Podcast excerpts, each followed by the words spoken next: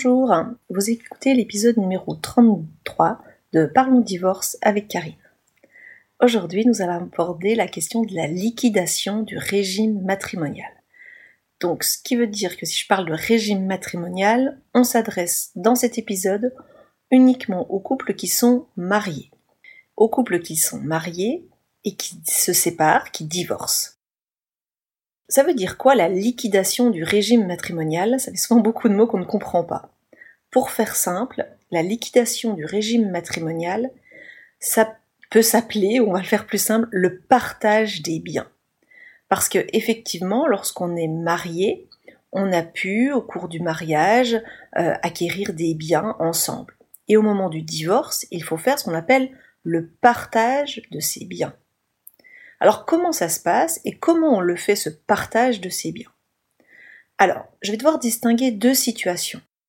Soit on se trouve dans la situation d'un divorce amiable, le fameux divorce sans juge, le consentement mutuel, et deuxième cas, l'hypothèse où on est dans un divorce avec juge. Alors premier cas, vous êtes dans un divorce amiable. Comment se passe le partage? Ce qui est extrêmement important et ce qu'il faut bien comprendre, c'est que dans un divorce amiable, on doit obligatoirement effectuer le partage des biens en même temps que le divorce. Vous verrez, ce sera différent dans l'autre divorce, dans le divorce avec juge, ou dans ce cas-là, on n'a pas l'obligation de faire le partage en même temps, ce qui veut dire qu'on fait le divorce, puis le partage des biens. Alors que dans le divorce consentement mutuel, le divorce amiable, on est obligé de faire le partage des biens en même temps que le divorce. C'est-à-dire que dans le même contrat, on va parler de votre séparation, des enfants, de la question du nom de famille, mais également du partage des biens. Donc dans ce divorce-là, pas le choix, le partage doit se faire en même temps que le divorce. Et comment ça fonctionne ce partage?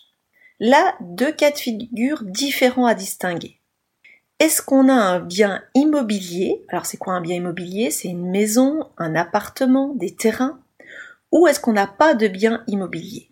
Si on a un bien immobilier et d'un bien immobilier que l'on souhaite garder, j'insiste bien sur ce point, lorsqu'on a donc un bien immobilier que l'on souhaite garder, on n'a pas d'autre solution que de faire appel à un notaire puisqu'on a un bien immobilier, donc je vous rappelle, maison, appartement, terrain, dans ce cas-là, il faut que le notaire intervienne pour faire l'acte liquidatif, mais uniquement si vous voulez conserver ce bien immobilier. C'est-à-dire si monsieur ou madame veut le reprendre, dans ce cas, il faut aller voir le notaire. Le notaire va faire un acte de partage pour dire qui garde ce bien immobilier cet acte, ce document du notaire, on va le joindre à notre convention. Donc, je reprends, vous êtes dans un divorce amiable, comme je vous l'ai dit, pas le choix, il faut faire le partage en même temps. Dans ce cas-là, si vous avez bien un bien immobilier que vous voulez garder, il faut aller voir le notaire pour faire cet acte liquidatif pour l'attribuer à l'un ou à l'autre. Attention, une subtilité et une possibilité que souvent tout le monde oublie. Imaginons que vous souhaitez garder ce bien immobilier, mais ne pas l'attribuer à l'un ou à l'autre. C'est-à-dire de dire, ben, nous on veut le garder, mais entre guillemets, on veut pas le partager. Euh, on souhaite que madame reste quelque temps dans la maison, mais elle a peut-être pas les moyens pour le reprendre. Euh, monsieur veut pas le reprendre non plus, il n'a pas les moyens financiers. Dans ce cas-là, on peut laisser le bien, ce qu'on appelle en indivision ce qui veut dire qu'on peut rester les deux propriétaires du bien malgré le divorce. Pour cela, il faut faire une convention d'indivision qui se fait chez le notaire. Donc gardez bien ça en tête parce que souvent on me dit mais on n'a pas le choix, on est obligé euh, que l'un ou l'autre prenne la maison ou on est obligé de vendre. Il y a quand même une troisième solution qui est la convention d'indivision, c'est-à-dire on garde le bien, on ne le vend pas et on verra après le divorce dans quelques années ce qu'on souhaite en faire. Mais pour ça, il faut un document, une convention d'indivision qui est faite par le notaire et qu'on va joindre à la convention de divorce. Donc je reprends. Pour résumer, on est toujours dans le cadre d'un divorce amiable sans juge. Si on a un bien immobilier qu'on veut garder, pas d'autre solution que d'aller voir le notaire et que de faire soit un acte de partage, soit une convention d'indivision. Deuxième cas, on a un bien immobilier mais on souhaite le vendre, on ne souhaite pas le garder. Dans ce cadre-là, le conseil qui est donné souvent, c'est de dire bah, vendez votre bien immobilier et on fera votre divorce ensuite. Puisqu'il n'y aura plus de bien immobilier, on n'aura plus besoin d'intervention du notaire pour faire un acte liquidatif. C'est la raison pour laquelle souvent vous entendez bah, on vend notre maison et ensuite on fera le divorce. Donc, si le bien est vendu, si ou si dans le cas où vous n'avez pas de bien immobilier, vous pouvez divorcer et avoir toujours été en location, dans ce cadre-là, il y a tout de même un partage à faire, mais qui se fait par les avocats. Ce n'est plus le notaire qui intervient, puisqu'il n'y a pas de bien immobilier, ce sont les avocats qui vont faire le partage. Alors le partage de quoi me direz-vous? Il y a les véhicules automobiles à partager, il y a parfois des comptes bancaires à partager, les meubles, et également parfois des dettes, de dire qui prendra en charge quelle dette. Attention, par rapport aux dettes. Souvent on se dit mais c'est pas grave, dans l'acte de partage, on a prévu que ce serait monsieur ou madame qui prendra en charge les dettes, je suis tranquille, je suis euh, je ne peux plus être inquiété par la banque. Pour cela, il faut demander à la banque d'être désolidarisé des prêts. Si vous n'êtes pas désolidarisé des prêts, vous restez responsable vis-à-vis de la banque des engagements. Ce qui veut dire que si l'un des deux ne paye pas, vous pouvez très bien être appelé en paiement. Donc tout ceci va être noté dans l'acte de partage qui prend quoi? Souvent pour les meubles, il faut être transparent. On indique simplement que les meubles ont été partagés, on ne fait pas tout le détail. Et donc, avec ce divorce amiable, le partage, comme vous l'avez compris, est fait en même temps. Donc, distinguer plusieurs cas. Est-ce que j'ai un bien immobilier ou pas? Est-ce que je veux le garder ou pas, ce qui va conditionner l'intervention du notaire ou pas dans le partage. Pour ce divorce amiable, vous avez bien compris, pour que le partage puisse se faire, il faut que vous soyez d'accord sur tout. Il faut que vous soyez d'accord si jamais l'un des deux garde la maison sur la valeur que vous allez attribuer à cette maison, le montant qui va revenir à l'autre époux. Donc il faut que ce soit un accord complet.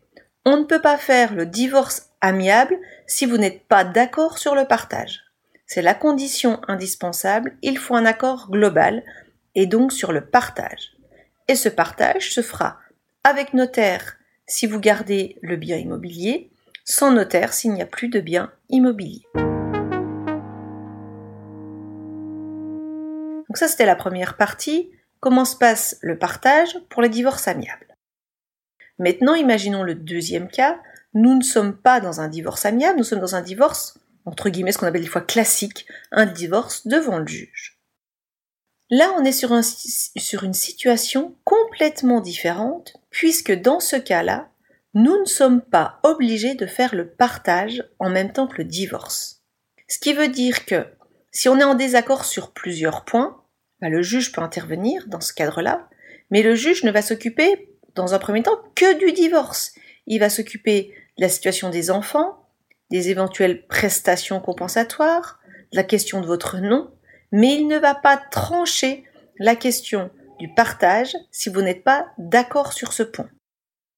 La loi avait un petit peu ouvert pour faire évoluer les choses en disant que on pouvait demander au juge de trancher certains points, mais il faut que les deux avocats se mettent d'accord sur les points à trancher. Je peux vous dire que quand on n'est pas d'accord, même se mettre d'accord sur des points à trancher, souvent ça ne fonctionne pas. Donc la réalité, c'est celle-ci, dans un divorce, entre guillemets, classique, c'est le divorce qui se fait, et le partage se fait après. Mais on peut, et j'insiste, si on est d'accord sur tout, faire le partage en même temps que le divorce. Mais ça veut dire qu'on a bien évolué, qu'on a pu entrer en discussion et qu'on est tombé d'accord pour faire valider le partage en même temps que le divorce. Mais si c'est pas le cas, effectivement la route est là un petit peu longue parce qu'il faut déjà obtenir le divorce pour ensuite se lancer dans le partage. Donc on imagine le cheminement habituel, divorce classique, quelques temps, quelques mois, parfois quelques années pour obtenir le divorce. Dès que ce divorce est obtenu, vous pouvez vous engager dans le partage. La première étape obligatoire pour le partage, c'est un partage amiable. C'est-à-dire que la loi va nous imposer de faire tout ce qui est en notre possibilité pour tenter un partage amiable. Donc lorsqu'il y a un bien immobilier ou même lorsqu'il n'y en a pas pour le coup et qu'on veut faire le partage, on prend attache avec un notaire pour dire voilà, on n'est pas d'accord sur le partage avec euh, mon ex-conjoint, merci de nous convoquer pour essayer de faire un partage amiable. Le notaire tente de faire ce partage. Alors, il peut se faire d'ailleurs à ce moment-là et on ne revoit pas de juge. Euh, il est possible qu'après pas mal d'années de procédure, on en ait un peu marre et finalement on arrive à faire le partage comme ça après le divorce.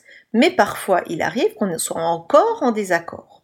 Et dans ce cadre-là, si on n'arrive pas à faire un partage amiable, eh bien on retourne devant le juge pour cette fois-ci la liquidation du régime matrimonial. Donc ça veut dire nouvelle procédure judiciaire pour le partage. Et le juge, dans ce cas-là, généralement, il va désigner un notaire chargé d'effectuer le partage pour voir les points de blocage et ensuite le juge tranchera s'il y a des points de blocage, des désaccords. On aura aussi des experts qui vont être désignés parfois pour faire évaluer le bien immobilier parce que le désaccord porte parfois sur ce type de points. On n'est pas d'accord sur la valeur d'un bien, mais attention, vous imaginez bien que ceci a un coût outre le coût d'une nouvelle procédure, le coût des experts qui sont désignés.